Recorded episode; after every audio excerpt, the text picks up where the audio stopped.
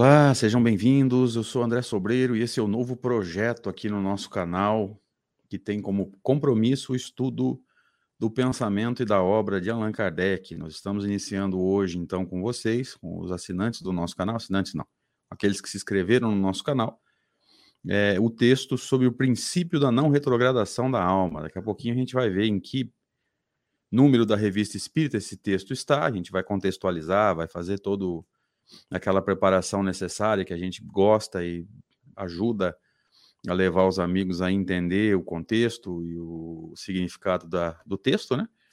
Mas nós estamos iniciando nesse momento, então, mais esse estudo, um projeto novo, curto, porque não são tantos slides assim, mas que eu acredito que vai ser muito útil para os nossos amigos também e para a gente também, né? Porque as dúvidas de vocês é que eu já vou pedir é, que vão deixando aí no, no, nos comentários no YouTube para a gente, é, sempre nos são muito úteis. Então, se você ainda não fez, por favor, gente, se inscreve aí no canal, deixa o seu like, ajuda a gente aí na divulgação das ideias de Allan Kardec. Não se preocupe com a divulgação do canal, as coisas vão acontecer do jeito que tiverem que acontecer, inclusive se o nosso trabalho não estiver na direção correta, se nós não estivermos fazendo o movimento correto de defesa da obra de Kardec, que a espiritualidade ou nos mostre ou nos tire do mapa, isso não é nenhum problema para mim. É, então não se preocupe comigo nem com o canal, preocupe-se com o estímulo das ideias, né, do estudo das ideias de Allan Kardec. Então compartilhe aí, deixa o seu like, deixa o seu comentário, já vamos começar o estudo nessa vibe, né? De usar o método de Kardec, de estar atento à repercussão para a gente poder rever conceitos, rever ideias. Talvez em cima do seu argumento eu precise rever a minha maneira de pensar. Então, deixa o seu comentário aí no vídeo, se inscreve no canal, deixa o joinha e compartilha aí essa nova playlist essa nova tentativa de estudos. Então, vamos ao texto. Aqui. Do princípio da não retrogradação da alma. Daqui a pouquinho a gente vai ver aonde que esse texto está na obra de Allan Kardec. Primeiro nós vamos caracterizar uma maneira nossa de trabalhar, né? Sempre entendendo esse movimento de caracterização para a gente entender o que, que nós estamos discutindo, qual o objetivo desse estudo, tá? É, no livro dos Espíritos, o texto não está no livro dos Espíritos, tá, gente? Para aqueles que estão assistindo aí o, o primeiro encontro, é, o texto não está no livro dos Espíritos, está na revista Espírita, a gente já vai dizer o número, mas nós vamos caracterizar aquilo que o livro dos Espíritos nos traz, ok? Sobre a não retrogradação da alma. É, na questão 118, Kardec pergunta se os espíritos podem degenerar, ou seja, piorar. E é respondido para Kardec que não, à medida em que avançam, compreendem o que os afastava da perfeição, e aqui eu chamei a atenção dos amigos. É, vamos só terminar a resposta então. Quando o espírito termina uma prova, fica com o conhecimento adquirido e não o esquece. Então aqui tem alguns pontos que nós grifamos que vão nos ajudar a entender o princípio da não retrogradação da alma. Pode permanecer estacionário, mas não retrograda. Então vamos começar a entender que Kardec usou lá em cima o primeiro grifo o termo compreendem, ou seja, é, na nossa opinião, esse é o segredo da fé espírita, tá? O segredo da fé espírita é a compreensão dos fatos, dos fenômenos, da lei de Deus, porque aquele que decora esquece, aquele que compreende não esquece nunca. Aliás, isso não é só para o estudo da doutrina espírita, isso é para a vida. Então, é, à medida em que avançam, compreendem o que os afastava da perfeição. Por exemplo, uma imperfeição, uma má paixão, enfim, aquilo que impedia, que vendava, entre aspas, eu vou usar uma metáfora muito poética aqui, que vendava os olhos do espírito, evidentemente, espírito não tem olho, você sabe disso, dos nossos estudos aí já entendeu que é uma metáfora. Então, aquilo que vendava os nossos olhos não nos permitia é, é, ver o que estava nos atrapalhando. A partir do momento em que a gente avança, a gente entende e começa a bater de frente com aquela imperfeição ou com aquela má paixão. Também foi falado em conhecimento. O espírito, quando termina uma prova, fica com o conhecimento adquirido e não o esquece. Somando, então, o, a compreensão e o conhecimento, é, nós vamos ter a noção da consciência, ou seja, a consciência de si mesmo, das imperfeições que precisam ser vencidas. Então, à medida em que o espírito toma consciência de si mesmo, das imperfeições, a vencer e do quanto ele já avançou, não tem como ele retrogradar. Aí algumas situações vão ser citadas no texto, mais práticas, para a gente poder entender como é que isso funciona, tá? Então, continuando lá na questão 612, é, uma das últimas do livro 2, porque a primeira pergunta do livro 3 é a 614. O espírito que animou o corpo de um homem poderia encarnar num animal? Ou seja, será que o corpo de um animal, seja ele qual for, mesmo do macaco, que biologicamente dizem algumas linhas de pesquisa científica, é, é, o mais próximo, né? Tanto em termos de função quanto em termos de DNA, é o mais próximo do ser humano. Será que o corpo de um macaco ou de qualquer outro animal daria condições à alma ou ao espírito é, de cumprir a sua função? E os espíritos respondem que isso seria retrogradar e o espírito não retrograda. Aí eles usam uma metáfora que eu acho muito bonita. O rio não retorna à sua nascente. O rio vai em direção à foz, em direção ao outro rio ou em direção ao mar.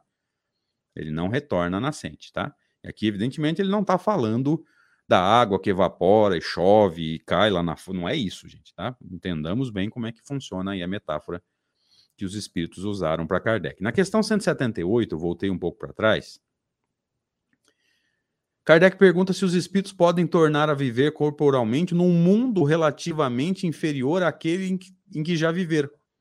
Então veja que aqui está sendo perguntado se aquilo que aconteceu, por exemplo, com os espíritos que foram exilados na Terra, é, eles podem é, esse movimento de exílio, né, de você sair de um mundo um pouquinho mais adiantado e cair, entre aspas, para um mundo mais atrasado, se isso é possível. A gente sabe que existe um fato é, comprovado em doutrina espírita com relação a isso, e muita gente confunde com a teoria do espírito Emmanuel, né?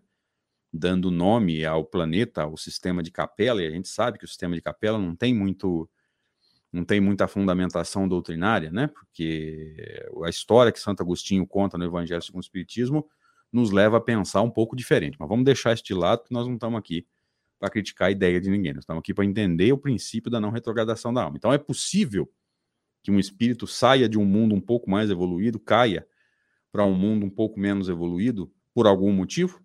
E os espíritos respondem para Kardec sim, quando tem uma missão a cumprir para auxiliar o progresso, então aceitam com alegria as tribulações, tribulações dessa existência, porque elas lhe proporcionam um meio de progredir. Então, é, os espíritos que caíram para a Terra não é apenas um processo de expiação, é muitas vezes esse processo de auxiliar o progresso. E é lógico que aqueles espíritos que viviam num mundo mais evoluído, quando caem para a Terra num mundo primitivo, e na nossa opinião, a chegada deles aqui, segundo Santo Agostinho, é, marca a virada do mundo de do mundo primitivo para o mundo de expiação e provas.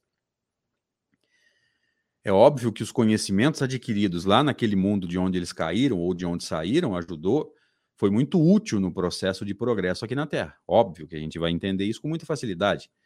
Se eles saírem de um mundo, segundo o livro Céu e Inferno, né, se eles saírem de um mundo de regeneração, tornando-se um mundo feliz, quanta tecnologia já tem lá? E aí você cai para a Terra com esse conhecimento para fazer aquele planeta progredir de acordo com aquilo que você já tinha aprendido. Então veja aqui, você não perdeu o conhecimento que você ganhou lá no mundo mais evoluído. Olha que interessante a gente pensar nisso, ok? É possível, sim, que nós troquemos de planeta é, para um mundo mais atrasado, e isso não é retrogradação da alma. Entendamos isso, queridos. Isso não é retrogradar. E na questão 178, Kardec pergunta: isso também não pode acontecer por expiação e Deus enviar espíritos rebeldes ao mundo inferior? E essa pergunta aqui, inclusive, ela reflete muito melhor o que aconteceu com os exilados aqui que caíram para a Terra.